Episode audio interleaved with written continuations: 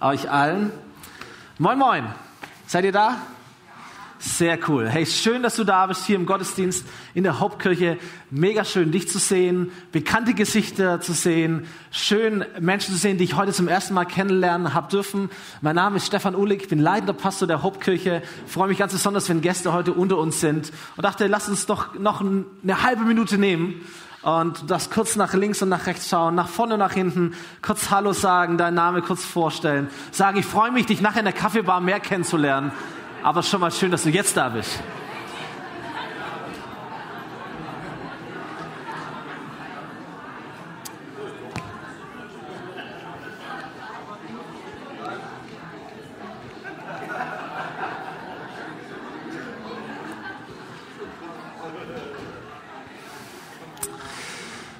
Sehr cool.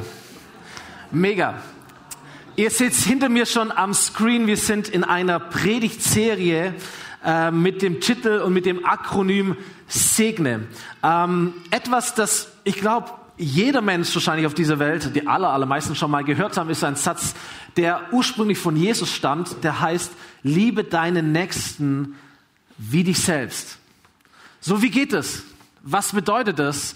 Wie geht es konkret? Was passiert, wenn ich das tue? Um all diese Fragen dreht sich diese Serie, in der wir aktuell unterwegs sind. Letzte Woche sind wir gestartet mit dem Buchstabe S. S steht für Starte mit Gebet. Wenn du ein Segen sein möchtest, wie auch immer du das ausdrückst vielleicht, wenn du ein Segen sein möchtest für Menschen um dich herum, für deine Nächsten, dann spreche Gutes über sie aus. Denke Gutes über sie, bete Gutes über sie aus. Wir haben hier vor Ort ähm, Karten ausgelegt auf all den Stühlen. Ihr seht sie heute auch noch auf euren Stühlen. Da ist in der Mitte bist du. Wir haben auch die Folie dazu da. In der Mitte ist dein Zuhause. Das ist dein Leben. Kannst du deinen Namen reinschreiben. Und dann sind acht Felder da, die du ausfüllen kannst für jeweils konkret eine nächste Person um dich herum. Und in den Wochen dieser Serie und weit darüber hinaus hoffentlich wollen wir dich motivieren und inspirieren und kannst du Dinge umsetzen, um wirklich konkret ein Segen zu sein für diese Menschen. So, die Karten sind richtig gut weggegangen. Ich habe mal ein bisschen überschlagen. Ich gehe davon aus, dass in dieser letzten Woche für circa 1500 Menschen gebetet wurde. Von diesem Ort aus. Ist das cool? Ist mega. 1500 Menschen. Leute, bleibt dran. Ich denke mir, was kann passieren, wenn tatsächlich Gutes passiert im Leben von 1500 Menschen, weil du angefangen hast zu beten für acht Personen in deinem Umfeld. Ist großartig. Was kann daraus bestehen? Vielleicht bist du hier und sagst, naja, ich habe jetzt mit dem Glauben nicht so viel oder noch nicht so viel am Hut wie Personen, die ich kenne. Äh, und du denkst dir, das ist wie so ein verstecktes Taktikseminar äh, oder so ein bisschen fünf Schritte zu perfekten Gehirnwäsche. Leute, ich möchte dir sagen, es geht darum, Menschen zu lieben. Es geht darum, Menschen zu lieben. Segnen heißt Gutes aussprechen in den Leben von anderen Menschen. Jeder kann das. Egal an was du glaubst, wie du glaubst, jeder kann das tun. Und ich möchte auch sagen, es verändert die Personen, die es tun. Wir wissen nicht, wie beantwortet Gott dieses Gebet, wann beantwortet Gott das Gebet. Aber was ich dir sagen möchte, es verändert allein schon dich, weil du es tust. Wenn du wirklich ernsthaft ein Segen für andere Menschen sein möchtest, dann wirst du feststellen, du denkst auf einmal besser über andere Menschen wieder vor, weil du willst ja ein Segen sein. Auf einmal fällt dir das Gute auf im Leben von anderen Menschen, das du davor vielleicht noch gar nicht gesehen hast. Und das verändert dich, es macht dich aufmerksamer, es macht dich vielleicht geduldiger. Du wünschst dem anderen Glück. Und du sagst, hey, ich kenne dich vielleicht gar nicht, du wohnst einfach nur neben mir. Oder du bist vielleicht auch gar nicht so mein Buddy, aber ich möchte, dass es dir gut geht, aus ganzem Herzen. Das ist etwas Großartiges, es verändert dich. Ich frage mich, was würde passieren, wenn alle Menschen diese Einstellung hätten? Was würde passieren, wenn auf unserer Welt mehr Menschen sagen würden, ich möchte meine Nächsten lieben, ich möchte ein Segen sein für andere Menschen? Würde das unsere Welt verändern? 100 Prozent. So, deswegen, man nennt es Altruismus. Also Selbstlosigkeit, Uneigennützigkeit ist ein menschliches Ideal. Alle Religionen kennen das, egal an was du glaubst, es ist wie ein allgemeingültiges Prinzip der Menschheit. Es ist gut, nicht nur an sich selber zu denken, sondern auch an andere. Der Begriff Nächstenliebe ist allerdings dezidiert christlich. Das ist kein weltlicher Begriff, sondern es ist ein christlicher Begriff. Und der geht noch mal eine ganze Spur weiter. Jesus sagt nämlich davon, es geht nicht nur darum, selbstlos zu sein, sondern aktiv einen anderen Menschen zu lieben. Egal wer er ist. Das ist so ein bisschen Next Level. Okay? Menschen zu lieben, deinen Nächsten zu lieben, selbst wenn sie uns feindlich gesinnt sind, sagt Jesus. So, wir haben Karten nachbestellt und ich ermutige dich, wenn du noch keine Karte mitgenommen hast, nimm dir deine Karte mit, nimm nicht fünf mit, nimm eine mit. Acht Personen, acht Felder, die du ausfüllst und ich ermutige dich zu beten für die nächsten Wochen für diese acht Personen. Ich bin richtig motiviert. Ihr merkt das vielleicht. Ähm, wir haben diese, ich habe meine Karte ausgefüllt, ich habe sie auch heute mit dabei, acht Personen. Wir haben meine Frau hat ihre Karte ausgefüllt, alle unsere Kinder haben sogar ihre Karten ausgefüllt. Äh, die hängen bei uns im Wohnzimmer. Wir haben als Familie unsere Nachbarn aufgeschrieben. Sagt, für die wollen wir beten, für die wollen wir da sein. Äh, wir haben in der Kleingruppe am Montag unsere Karten gegenseitig vorgestellt. Wir haben gebetet, konkret für Personen und für Familien in unserem Umfeld. Bin super gespannt, was passiert. So segne, diese Serie ist für dich als Person, als einzelner Mensch. Aber wir wollen auch diese Serie predigen für uns als Hope-Kirche. Weißt du, dass auch eine Kirche Nächste haben? Es gibt auch für uns Nächste. Ich habe mal ein Bild mitgebracht, wir haben das ausgefüllt. Winnenden hat sieben Teilorte. Und Schelmenholz haben wir noch so ein bisschen reingeschmuggelt, damit es aufgeht. Winnenden. Ihr Lieben, unsere Stadt, wir wollen ein Segen sein. Amen. Du kannst deine Karte ausfüllen, schreib, schreib diese Orte auf und sag, hey, wo auch immer du vielleicht wohnst, wie, wie können wir ein Segen sein? Ich komme am Ende der Predigt noch dazu. Wir haben auch gesagt, wisst ihr, wir haben als, als Winnenden, als Stadt, als Hauptkirche, wir haben auch Nachbarstädte. Es gibt nächste Orte. Wir haben ein paar aufgeführt, die ist jetzt relativ wahllos. Vielleicht kommt sogar die eine oder andere Person aus einem Ort, der hier steht. Vielleicht aus einem Ort, der hier nicht steht. Ist, keine geschlossene Liste oder so. Aber als Hauptkirche denken wir immer mehr regional. Und ich denke mir, wie cool wäre es, wenn wir ein Segen wären als Kirche für eine andere Stadt, oder? Für einen anderen Ort. Wie cool wäre es, wenn die Menschen in einer anderen Stadt sagen, ich bin echt gesegnet, weil da gibt's Hauptkirche. Oder da gibt's Menschen, die irgendwie aus dieser Kirche kommen, die sind für mich da, sind ein Segen für mich. So, um ein bisschen diese Relevanz dieser Serie euch äh, darzustellen. Wir kommen noch dazu in den nächsten Wochen. Segne. Der zweite Buchstabe E steht für das Akronym erst zuhören. Und ich möchte euch mal das Phänomen des Verhörens vorstellen. Also nicht ein Verhör, sondern das Verhören. Weiß jemand, um was es sich da dreht? Da vorne? Verhören, ja, da hinten auch. Verhören nennt man es, äh, du kennst es wahrscheinlich, wenn du einen Song hörst fremdsprachig und warum auch immer verstehst du etwas vollkommen anderes, wie was da gesungen wird. So, du, was du verstehst, macht Sinn, aber ist trotzdem falsch. Okay, ich habe ein paar Beispiele dabei, damit du weißt, über was ich spreche. 100 Sekunden Verhörer, Clip ab.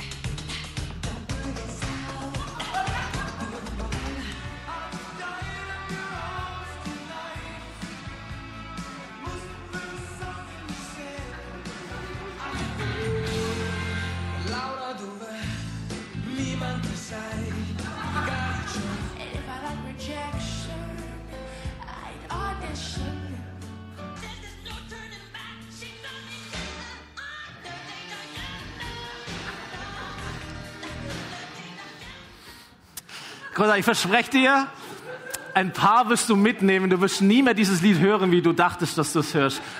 Aufgrund dieser Predigt. Ist großartig, wie das nachhaltig sein wird in deinem Leben. Ich verspreche es dir. So, der Punkt ist der. Ich höre etwas, aber weil ich es nicht richtig höre oder weil ich nicht richtig zugehört habe, komme ich auf ein ganz anderes Ergebnis, oder? Und ich weiß, dass du jetzt denkst, du denkst gleich wie ich, das kenne ich von daheim. Wie, wie oft gibt es Momente in meiner Ehe, wo ich zu meiner Frau sage, ich weiß ganz genau, was du gesagt hast und was ich gehört habe. Und sie sagt, nein, ich habe etwas ganz anderes gesagt, aber ich weiß doch, was ich gehört habe. Aber ich weiß ja auch, was ich gesagt habe. Kennt das jemand? So, da, da, da geht es um das richtige Zuhören. Nicht gut zuhören gefährdet manche Beziehungen. Stimmt's? Deine Ehe kannst richtig Krach kriegen, wenn du nicht richtig zuhörst. Mit deinen Kindern kannst du richtig Krach kriegen, wenn du nicht richtig zuhörst. Beruflich, freundschaftlich, äh, in deinem Team, in einer Kirche, wenn man sich nicht richtig zuhört, es gefährdet Beziehungen. Ich habe einen Artikel gelesen, da hat irgendein Kommunikationsberater diesen Satz gesagt, es war, glaube ich, Überschrift, hören Sie auf zu kommunizieren, reden Sie lieber miteinander. Und dann war der Artikel darüber äh, geschrieben, dass wir sehr, sehr gut sind, anderen unsere Meinung weiterzugeben, aber im Gegenzug echt schlechteren sind, die Meinung eines anderen zuzuhören. Und manchmal denke ich mir, Christen sind da richtig, richtig gut in der Sache. Ähm, eher weniger zuzuhören, aber gern die eigene Meinung gut zu platzieren. Vielleicht hast du schon mal mit jemandem gesprochen und das Gefühl gehabt, sag mal, ich glaube, ich habe gar nicht deine volle Aufmerksamkeit im Moment. So, Eltern reden mit ihren Kindern und haben gleichzeitig das Handy in der Hand. Shame on me. So, du, du kommunizierst, du solltest lieber reden mit dem anderen. Ähm, vielleicht kennst du das, dass du rufst irgendjemand an und du merkst, der tippt doch gerade auf der Tastatur. Ich höre doch das Mausklicken. Was machst du eigentlich gerade nebenher? Ich telefoniere gerade mit dir. Wenn meine Eltern mich anrufen, in der Regel sitze ich irgendwie auf der Couch und machst einen Videocall, gleichzeitig läuft der Fernseher und ich bin immer so ein bisschen hin und her, bis meine Mutter sagt, wenn ich dich störe, kannst du auch auflegen. So, wir haben eine geteilte Aufmerksamkeit. Ähm, das ist manchmal schwierig. Exklusivität ist Wertschätzung. Das gilt in vielen Bereichen des Lebens, auch für Kommunikation. Exklusivität ist Wertschätzung. Vielleicht ist ein Segen sein für dich schon dieser einfache Moment, mal das Handy beim nächsten Gespräch äh, auszumachen. So einfach kann das sein. Was wir auch kennen, glaube ich alle, und was nicht gut ist, dass wenn wir einer Person zuhören, dass wir in Gedanken schon die passende Antwort formulieren und nur auf den Moment warten, wann man dran ist, dass man diese Antwort weitergeben kann. Kennst du das? Das kenne ich auch in meinem Leben. So, jemand hat gesagt, das Gegenteil von Zuhören ist nicht reden, sondern warten, bis man mit dem Reden an der Reihe ist. Ganz ehrlich, wenn du die Person bist und du redest mit jemand anderen und du, du spürst schon, wie er nur darauf wartet, bis du kurz Luft holst, damit er reden kann, wie fühlt sich das an? Ohnmächtig. Vertrauensvoll, wertschätzend, ist ein Segen oder eher weniger? Der Punkt ist der, ich führe uns ein bisschen tief ins Thema hinein. Wenn wir nicht zuhören, nicht richtig zuhören, dann fühlen sich Menschen nicht nur ungehört, sondern sie fühlen sich auch unerkannt, nicht wichtig. Ich habe vor ein paar Wochen beim Kundenservice der Telekom angerufen, weil die mir so ein Ding an, an der Tür verkauft hat, bis ich wieder loswerden wollte. Andere Geschichte. Ich rufe an beim Kundenservice und du kennst es vielleicht. Der hat mir nicht zugehört, der hat nur mir das Ding verkauft. Du kennst vielleicht, du rufst an, bist in der Warteschleife drin. Ihr Anruf wird gehalten. Schön, dass Sie da sind. Wir freuen uns über Ihren Anruf. Schön, dass Sie da sind. Wir freuen uns über Ihren Anruf. Schön, dass Sie da sind. Wir freuen uns über Ihren Anruf. Der nächste freie Mitarbeiter wird sich um Sie kümmern. Schön, dass Sie da sind. Vielen Dank für Ihren Anruf. Schön, dass Sie da sind. Ihr Anruf ist uns wichtig. Und irgendwann denkst du, hey Alter, wenn mein Anruf dir wichtig wäre, du würdest doch rangehen. Also erzähl mir nicht, dass ich dir wichtig bin, wenn du nicht mit mir reden möchtest. Oder wenn du mir nicht zuhörst, was ich zu sagen habe. Ganz ehrlich, dir geht's nicht um mich, sondern dir geht's um mein Geld. Dir geht's nicht um meine Wünsche, dir geht's eigentlich um deine Wünsche. Und ich muss drum kämpfen, deine Aufmerksamkeit zu bekommen. Und trotzdem sagst du mir, du bist mir wichtig. Das funktioniert nicht. Wenn Menschen, wenn wir ihnen nicht zuhören, fühlen Menschen sich ungehört und sie fühlen sich auch unerkannt. Manchmal sind wir ja so, oder? Jemand hat eine Frage an uns und der innere Reparaturservice geht auf und sagt, okay, es gibt Lösung A, B oder C. Fertig. Und wir nicht verstehen, dass die andere Person gar nicht unbedingt die Lösung will, sondern unsere Aufmerksamkeit. Wie oft mache ich das als Vater falsch und fühle mich dann gut, denke, was bin ich für ein guter Vater? Ich war echt eine gute Hilfe für meine Kinder. Dabei wollten sie gar nicht die Lösung hören, sie wollten meine Aufmerksamkeit, meine Zeit haben. Vielleicht kennst du das auch. Wenn wir Menschen nicht zuhören, dann fühlen sie sich nicht nur ungehört und dadurch ungekannt, letztendlich fühlen sich Menschen dann auch ungeliebt. Jede Art von Beziehung, deine Ehe, Freundschaft, Partnerschaft, wie auch immer, beginnt immer damit, dass man sich einander zuhört, oder? Niemand von euch ist hier, der in einer Partnerschaft lebt, der nicht am Anfang mal zugehört hat. So, willst du mit mir gehen? Entschuldigung, was nochmal? Wärst du nicht in einer Beziehung? Es beginnt immer mit Zuhören, mit Aufmerksamkeit schenken. Es gibt einen Pastor, einen Theologe, der ist Dallas Willard, der hat einmal gesagt, der erste Schritt der Liebe ist es, Aufmerksamkeit zu schenken. Heute ist es sehr, sehr einfach. Wenn wir ein Segen sein wollen für andere Menschen, sollten wir erst zuhören.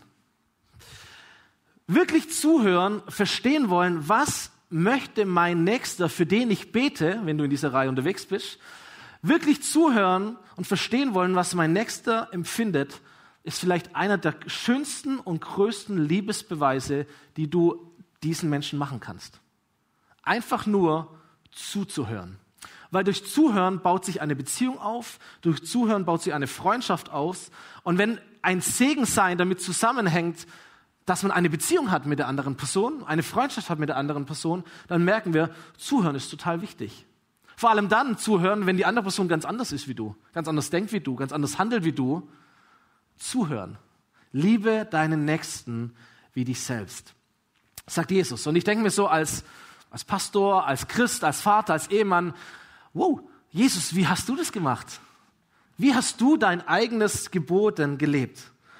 Und ich möchte euch in eine Geschichte dort mit hineinnehmen. Jesus hat ja nicht nur gewaltige Wunder vollbracht, er hat nicht nur großartige Reden gehalten, sondern wir sehen immer wieder, dass Jesus sich Zeit nimmt für einzelne Menschen und ganz praktisch seine Nächsten liebt, indem es ihnen zuhört.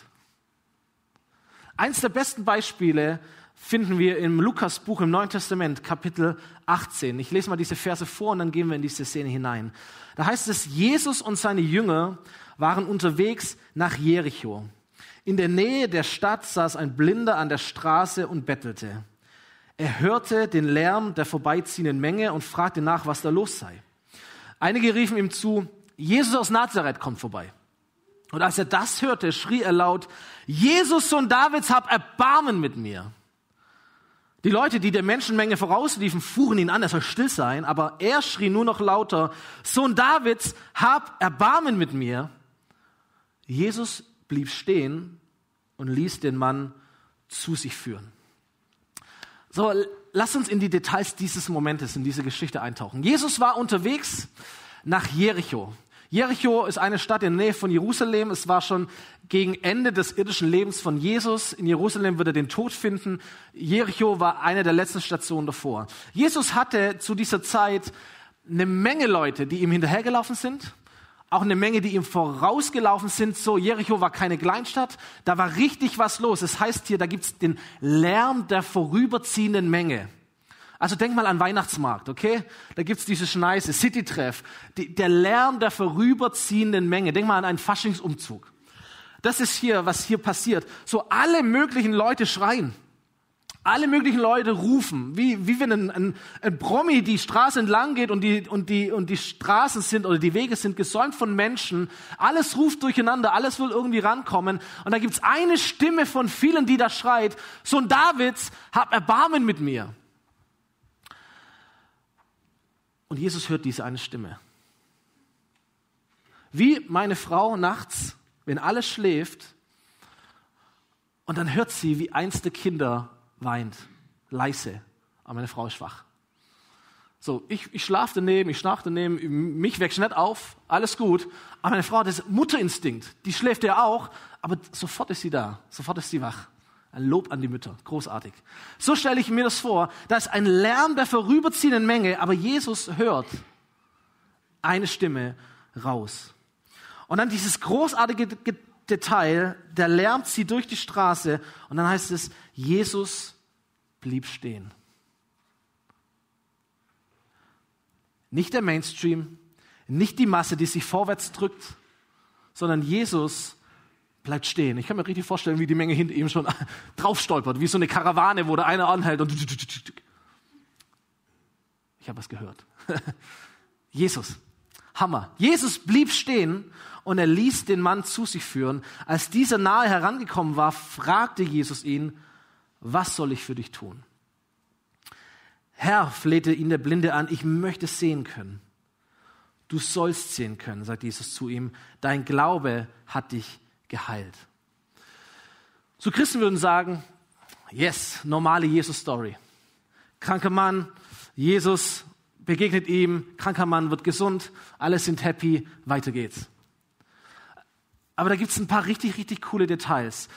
Jesus hört nicht nur zu, Jesus bleibt auch nicht nur stehen, sondern Jesus stellt eine Frage. Und die Frage, die er stellt, heißt, was soll ich für dich tun? Ich liebe Jesus für diese Frage. Was soll ich für dich tun? Warum stellt Jesus diese Frage? Warum stellt er diese Frage? Die Antwort, die mir beigebracht worden ist, ist folgende. Jesus stellt diese Frage, damit der Blinde seinen Glauben nochmal artikulieren kann, also seinen Glauben bekennen kann, weil Glaube wichtig ist, wenn er geheilt werden möchte. So wie wenn wir beten, obwohl doch Gott schon weiß, was wir beten, damit wir Gott zeigen, wir meinen es wirklich ernst, wir wollen das tatsächlich. Das ist die, die Antwort, die ich kenne. Die ist auch gut, die ist auch richtig. Aber ich möchte heute mal eine, eine, eine zweite Sichtweise in den Raum stellen, die vielleicht die Menschlichkeit, den Charakter von Jesus deutlicher macht, vor allem die uns inspirieren kann, wirklich ein Segen zu sein. Warum stellt Jesus diese Frage? Was wäre, wenn Jesus nicht sein Wissen über die Person in den Mittelpunkt stellen wollte, sondern die Person selber? Was wäre, wenn Jesus dieser Person eine solche Aufmerksamkeit und Wertschätzung schenken wollte, dass er nicht die offensichtliche Antwort schon platziert, sondern sie fragt, was soll ich für dich tun? Versteht ihr den Gedanken? Es geht um Zuhören. Es geht um Segen sein. Es geht um Nächstenliebe. Äh, Jesus hätte, hätte ja auch fragen können, also er hätte überhaupt nicht fragen können. Da kommt der Blinde, er sagt, Bäm, fertig. Hätte er ja auch machen können. Ich gebe dir schon die Antwort. Ich weiß ja, was du möchtest. Was soll der blinde Better denn wollen? Natürlich will er gesehen werden. Können wir auch abkürzen? Sind wir schneller in Jericho? Da warten die nächsten Menschen. Jesus stellt eine Frage, aber er hätte auch eine Frage stellen können wie, willst du sehen? Ja-Nein-Fragen, geschlossene Fragen. Versteht ihr? Es ist doch klar, was er will. Also aus Höflichkeit frage ich ihn aber noch. Willst du sehen? Ja, möchte ich. Okay. Was Jesus aber tut, ist nicht, dass er eine Antwort gibt. Was Jesus tut, ist nicht, dass er eine geschlossene Frage stellt, sondern Jesus stellt eine offene Frage. Jesus fragt, was soll ich für dich tun? Er nimmt diese Person ernst und er sagt, hey, es gibt keine richtige Antwort, es gibt auch keine falsche Antwort, sondern es gibt einfach nur deine Antwort.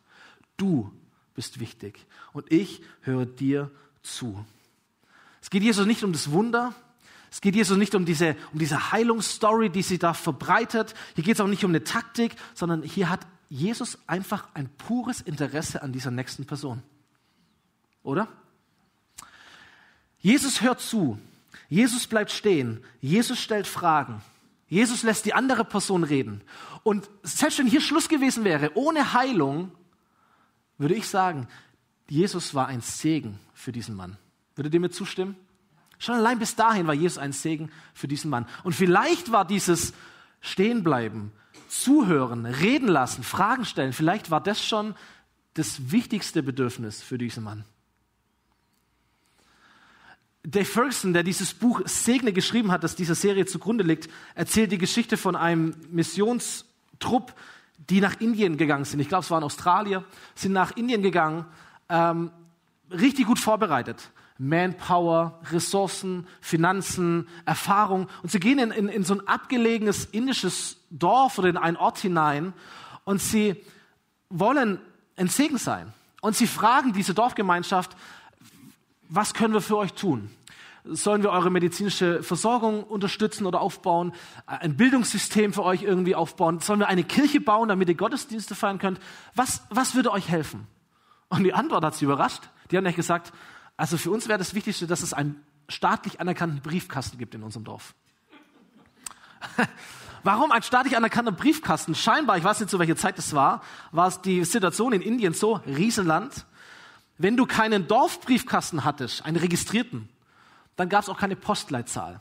Wenn du keine Postleitzahl hattest, warst du nicht im System, sag ich mal. Wenn du nicht im System warst, hast du alle Dienste der Regierung, der Politik nicht in Anspruch nehmen können. Du warst nicht existent. Du hast keine Identität gehabt. So, das Wichtigste für dieses Dorf war ein, ein, ein Briefkasten, der in dem politischen System dieses Riesenlandes funktioniert und anerkannt wird. Dieses Dorf war auf der Suche nach Identität, nach gehört werden, nach Anerkennung im besten Sinn. Wenn die Missionare nicht gefragt hätten, sondern sie gesagt haben, ist doch offensichtlich, was hier fehlt. Die brauchen eine Kirche, die brauchen eine Schule, die brauchen ein Krankenhaus, Logo machen wir. Wenn sie nicht gefragt hätten, wären sie auf gute Antworten gekommen, aber vielleicht nicht auf die richtige Antwort. Versteht ihr? Jesus stellt die Frage, was willst du, dass ich dir tue? Wir haben vorher diese Gleichung gesehen. Menschen, wenn sie nicht gehört werden, wenn sie ungehört werden, fühlen sich ungekannt oder unwichtig. Und weil sie sich unwichtig fühlen, fühlen sie sich auch ungeliebt. Und dir geht es ganz genauso. Bei Jesus sehen wir genau das Gegenteil. Er hört, er kennt diesen Mann, er, er baut eine Beziehung zu ihm auf und er liebt ihn. Da passiert was richtig, richtig Gutes. Dieser Mann wird nicht nur gehört, sondern dieser Mann wird tatsächlich auch geheilt. Im selben Augenblick konnte der Blinde sehen. Er folgte Jesus und er lobte Gott. Und auch alle, die seine Heilung miterlebt hatten, lobten und dankten Gott. Ein letztes Detail in dieser Geschichte, das mir aufgefallen ist. Alle Menschen loben Gott, stimmt's? Alle Menschen feiern Gott. Alle feiern das Wunder. Auch der blinde Mann feiert das Wunder. Aber er tut noch etwas anderes. Er feiert nicht nur Jesus, er folgt Jesus. Warum folgt er Jesus? Warum folgt nicht die Masse? Warum folgt dieser Mann Jesus? Weil Jesus für ihn ein personifizierter Segen geworden ist. Jesus hat nicht nur sein Leben verändert, Jesus wurde sein Leben. Hey, ihr Lieben, wenn wir Menschen segnen, zum Beispiel indem wir Menschen zuerst zuhören, es führt uns in eine Beziehung zu ihnen und im besten Fall führen wir sie in eine Beziehung zu Jesus. Wäre das cool? 1500 Menschen. Jesus war ein Segen für seine Nächsten. So, der Macher in mir, ich schaue auf die Wunder. Wow. Ich schaue auf die großen Predigten von Jesus. Denke mir, wow, was kann man lernen?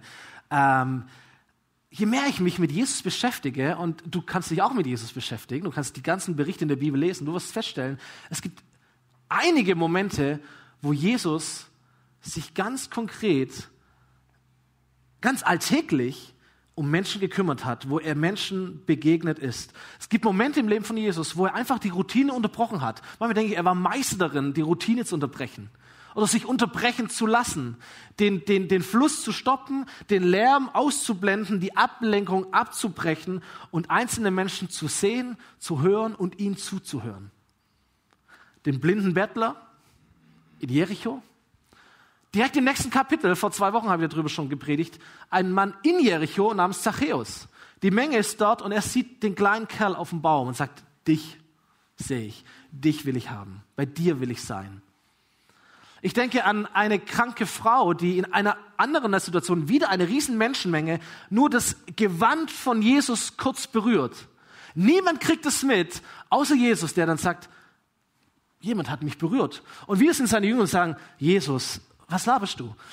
Alle, alle berühren dich. Hier drängt sich's. Du bist der Hero, du bist der Promi. Alle sind wegen dir da. Und ihr sagt, nein, nein, nein, nein, nein, nein, nein, nein. Ich habe was gespürt. Und ich merke, wow, wie sensibel ist Jesus. Wie aufmerksam ist Jesus. Wie er sich unterbrechen lässt von dem. Da gibt's äh, eine Gruppe von Kindern oder Frauen, die die Kinder zu Jesus bringen wollen. Andere wimmeln sie ab und ihr sagt, nein, nein, nein, nein, nein. Bringt sie mal her. Die sind mir wichtig. Als Jesus über Nächstenliebe spricht, da sagt ein Mann zu ihm, ja, wer ist denn mein Nächster? Und wisst ihr, was Jesus tut? Er erzählt eine Geschichte von einem Mann, der sich in seiner Routine unterbrechen lässt. Warum? weil ein anderer Mann um Hilfe schreit. Ein Mann, den er gar nicht mag, der, ihm eigentlich feindlich gesinnt ist, aber der schreit um Hilfe. Und die, die Geschichte ist der Hammer. Die Religiösen davor, die haben ihre Routine durchgezogen. Aber der Samariter, so heißt die Geschichte, er lässt sich unterbrechen von seiner Routine. Er sieht den Einzelnen, er hört dem Einzelnen zu, er dient dem Einzelnen, er liebt seinen Nächsten, auch wenn es nicht sein Freund war.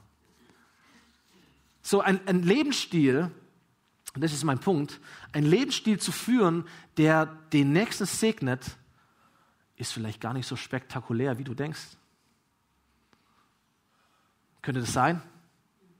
Ein Lebensstil, den Nächsten zu segnen, passt sogar in meinen vollen Terminkalender rein.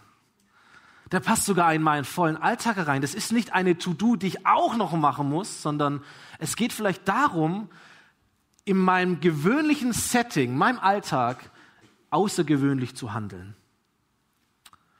So, du sagst dich, okay, wow, dafür muss ich in die Kirche gehen, um das zu hören. Ich soll jemand zuhören. Wow. Ich glaube ja. Ich brauche es zumindest. Ich brauche es zumindest.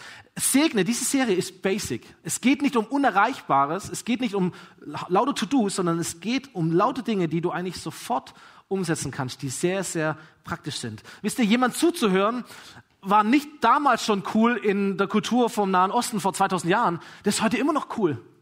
Das funktioniert auch heute immer noch. Es ist immer noch ein Akt der Nächstenliebe, Menschen zuzuhören. Nächsten Sonntag geht es um das Thema gutes Essen. Hammer. Ich habe die Predigt schon gelesen und gehört. Ich sage dir, freu dich drauf. Du solltest nächsten Sonntag unbedingt wieder hier sein. Bring jemanden mit, der das hören sollte, weil essen kann jeder. Zuhören kann jeder. Auch du kannst zuhören. Auch ich kann zuhören. Auch wir können zuhören. Vielleicht sagst du, ich habe mir irgendwie dieses Ding ein bisschen, wie soll ich sagen, aktiver vorgestellt. Wir kommen noch drauf auf all die Sachen, aber wir starten mit Passivität. Wir starten mit Zuhören. Nimm das mal für heute mit, dass anderen Menschen richtig zuzuhören eine der besten Möglichkeiten ist, sie zu segnen. René Lenec, glaub heißt der, hat das Stethoskop erfunden, 1816. Dieses Ding, mit dem man den Körper von Patienten abhören kann. Von ihm wird dieser Satz überliefert, den er seinen Kollegen und seinen Krankenschwestern gesagt hat, nämlich folgendes, wenn Sie dieses Hilfsmittel benutzen, hören Sie dabei nicht auf, dem Patienten zuzuhören, denn Sie sind es, die Ihnen sagen werden, wie man sie heilen kann. Versteht ihr, die richtigen Werkzeuge zu haben, ist großartig. Argumente für den Glauben zu haben, ist großartig. Sich in der Bibel auszukennen, ist großartig. Richtig, richtig wichtig. Aber all das ersetzt nicht die Handlung, zu dem Nächsten hinzugehen, dem Nächsten zuzuhören, zu hören, was, was, was ist deine Geschichte? Was sagt mir dein Herz? Was sagt mir dein Leben? Im Sprüchebuch, ein Weisheitsbuch in der Bibel heißt es, wer antwortet, bevor er zugehört hat, zeigt seine Dummheit und macht sich lächerlich. Und darf ich mal was Provokantes sagen für dich, für die Christen unter uns und auch für mich, ganz ehrlich. Man könnte auch sagen, wer seinen Nächsten vom Glauben erzählen will, ohne ihn zuvor zuzuhören, der zeigt seine Dummheit und macht sich lächerlich.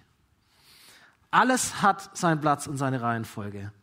Wie oft haben wir schon unsere Antworten parat? Wie oft haben wir schon unsere Meinungen parat? Dabei hat jeder Mensch seine Geschichte. Und jeder Mensch handelt auch aus seiner Geschichte heraus. Es ist gut, das sich immer wieder vor Augen zu führen. Da ist der Vater, die Mutter, immer bringen sie ihr Kind zu spät zur Schule, zum Kindergarten. Du kannst dich drüber aufregen, du kannst in eine Schublade stecken und du kannst fragen, was ist die Geschichte dahinter? Warum? Warum handelt sich so? Vielleicht gibt es da etwas, das du hören solltest. Das freche Kind, das so nervig ist. Oder auch das stille Kind, das vielleicht so angenehm ist, aber warum ist es eigentlich still? Warum ist es eigentlich so frech? Warum ist es so vorlaut? Was ist die Geschichte dahinter? Die Kassiererin, die heute so nervig langsam ist. Der Opa im Auto vor dir, über den du dich so aufregst. Die Person dir gegenüber am Schreibtisch, dein genervter Ehepartner oder Ehepartnerin, der Mitschüler, die Mitschülerin, die irgendwie immer so allein sind so komisch sind. Was ist eigentlich ihre Geschichte? Was würden sie dir erzählen? Was kannst du zuhören? Vielleicht gerade die Menschen, die immer sagen, ja, ja, es geht jetzt nicht so um mich, ich möchte nicht immer über mich reden. Was ist ihre Geschichte? Oder die Menschen, die die ganze Zeit reden. Warum ist das so? Was erleben sie? Was haben sie erlebt, damit sie so sind, wie sie sind? Was ist ihre Geschichte? Was sind ihre Bedürfnisse? Was sind ihre Wünsche? Christen sagen immer, Jesus ist die Antwort. Aber ich denke mir heute, Jesus ist die Frage. Jesus ist die Frage. Wenn du ein Segen sein möchtest für deine Nächsten, nimm dir ein Vorbild an Jesus. Hör mal zu, so wie er es auch getan hat. Den Lärm um dich herum auszublenden oder auszuschalten, wenn es von deinem Handy herkommt, deine fertigen Meinungen mal wegzuschieben und dann stehen zu bleiben. Auf Menschen zuzugehen, Fragen zu stellen, Antworten zu hören, zuzuhören. Auch wenn du meinst, die Antworten sind doch offensichtlich. Ich weiß doch, was passiert ist. Ganz ehrlich, wenn du so mit mir umgehen würdest, ich würde sagen, du bist echt ein Segen für mich.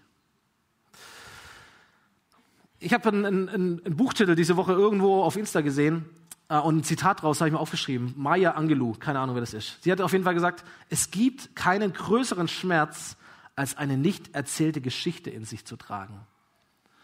Und ich dachte mir, wie viele Menschen haben eine nicht erzählte Geschichte in sich?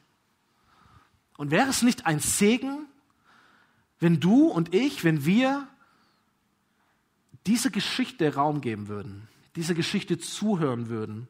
Wäre das nicht ein Segen? Ich glaube schon. So vier Fragen, die du stellen kannst, die vier Hs. Es gibt noch ein paar andere Fragen dann für die Kleingruppen im Skript, aber vier Hs, vier Fragen, die du stellen kannst, wenn es darum geht, Menschen mehr kennenzulernen. Das erste H steht für die Herkunft. Erzähl mir deine Geschichte. Das zweite H steht fürs Herz. Erzähl mir, was dir gefällt. Was ist dein Lieblingsfußballer, dein Lieblingsessen, dein Lieblingsspielzeug, was auch immer. Fragen, die in ein Gespräch führen, wo du zuhören lernen kannst. Das dritte H steht für Hobbys. Erzähl mir, was du gerne machst. Und das vierte H steht für Herausforderungen. Erzähl mir, was dich beschäftigt. Erzähl mir, was dir Angst macht. Erzähl mir, was dir Sorgen macht. Fragemodelle, wo es darum geht, mit Menschen in Kontakt zu kommen, um zuzuhören. Und das ist die positive Gleichung. Menschen, wenn sie gehört werden, fühlen sich gekannt, fühlen sich wichtig, fühlen sich geliebt, fühlen sich gesegnet. Ich glaube, das funktioniert. So einfaches Modell, kannst du dir abfotografieren, aufschreiben. Du, wer, wer das Buch liest, wird es dort auch finden. Kannst du weiter vertiefen. Wir wollen ein Segen sein für Menschen, richtig? Ein Segen sein für Menschen. Lasst uns starten, indem wir beten für acht Personen. Lasst uns starten, indem wir beten. Gutes Denken, Gutes Sprechen über ihrem Leben. Und du wirst merken, es wird dich verändern. Es verändert deine Haltung gegenüber diesen Menschen. Es verändert deine Aufmerksamkeit gegenüber diesen Menschen. Es verändert deine Gedanken über diese Menschen. Lasst uns starten mit Gebet. Und dann lasst uns hinhören. Nicht in Schubladen denken, nicht fertige Meinungen haben, nichts überstülpen, sondern auf, auf das Herz hören, auf den Herzschlag hören. Und ein letzter Gedanke, äh, auch für uns als, als Hauptkirche. Ich habe vorher diese Folien eingeblendet, unsere Nachbarschaft, die Teilorte von Winnenden, die Nachbarstädte um uns herum. Alle diese Städte haben einen Herzschlag. Ortschaften sprechen. Wenn Missionare in ein fremdes Land gehen, dann hören sie dem Land zu. Sie untersuchen dieses Land, sie erörtern, was ist es für ein Land, was sind es für Menschen, was beschäftigt sie, damit sie wissen, wie können wir ein Segen sein für diese Menschen. So, hier geht es jetzt nicht um die vier Hs. Ich mache das ganz kurz, weil ich glaube, ein paar, für ein paar ist es echt wichtig. Und für uns als Gemeinde ist es wichtig. Es sind nicht die vier Hs, es sind die vier Ps. Sie sagen, vier Ps eines Ortes. Vielleicht kommst du aus einer Stadt und du kannst mal dein, dein Ort, deine Stadt untersuchen. Vier Ps sind Probleme. Mit welchen Herausforderungen kämpft dieser Ort? Im Sinn von, wie können wir ein Segen sein für diese Stadt? Wo müssen wir anpacken, helfen? Das zweite P sind die Pfennige. Welche wirtschaftliche Situation gibt es vor Ort? Wie geht es den Menschen? Wie können wir helfen, ein Segen zu sein? Das dritte P steht für die Persönlichkeiten. Welche Personen des Einflusses oder Personen des Friedens nennt sie Jesus, gibt's denn? Wen müssten wir kennen, um ein Segen zu sein? Und das vierte P sind die Partys. Was ist den Menschen an diesem Ort, in unserem Ort, in meinem Teilort, was ist den Menschen wichtig? Was feiern sie? Welche Tradition gibt es? Welche Kultur herrscht dort? Was sollten wir feiern, mitfeiern, um ein Segen für andere Menschen zu sein? Ich möchte die Band nach vorne holen und zum Schluss kommen. Ich möchte uns ermutigen, uns Gedanken zu machen, ihr Lieben. Ich möchte uns ermutigen, zu beten. Und ich möchte uns ermutigen, zuzuhören, unseren Nächsten zuzuhören. Ob auf deiner Karte Personen stehen, Familien stehen, Städte stehen, Gruppen stehen, Teilorte stehen, was auch immer, zuzuhören. Auf den Straßen, in der Fußgängerzone zuzuhören. Die Zeitung zu lesen, um zuzuhören. Das Internet zu durchforsten, um zuzuhören. In Vereinen zu sein, um zuzuhören. Negativ formuliert, wenn wir Menschen nicht zuhören, können wir die Welt nicht segnen. Und ich dachte, ach, ich formuliere es positiv, aber es funktioniert nicht. Nur weil wir Menschen zuhören, heißt nicht, dass wir automatisch ein Segen sind. Da gibt es noch ein paar andere Steps und wir haben ja eine fünfteilige Serie. Aber negativ bin ich überzeugt, stimmt, wenn wir Menschen nicht zuhören, nicht einmal zuhören, wir werden niemals ein Segen sein für Menschen, weil wir gar nicht wissen, wie es den Menschen geht, was sie bräuchten, warum sie sind, wie sie sind, was ihre Geschichte ist. Das gilt für Menschen, das gilt für Städte, das gilt für Ortschaften. So, hör deiner Umgebung zu, um ein Segen für sie zu sein. Amen. Amen.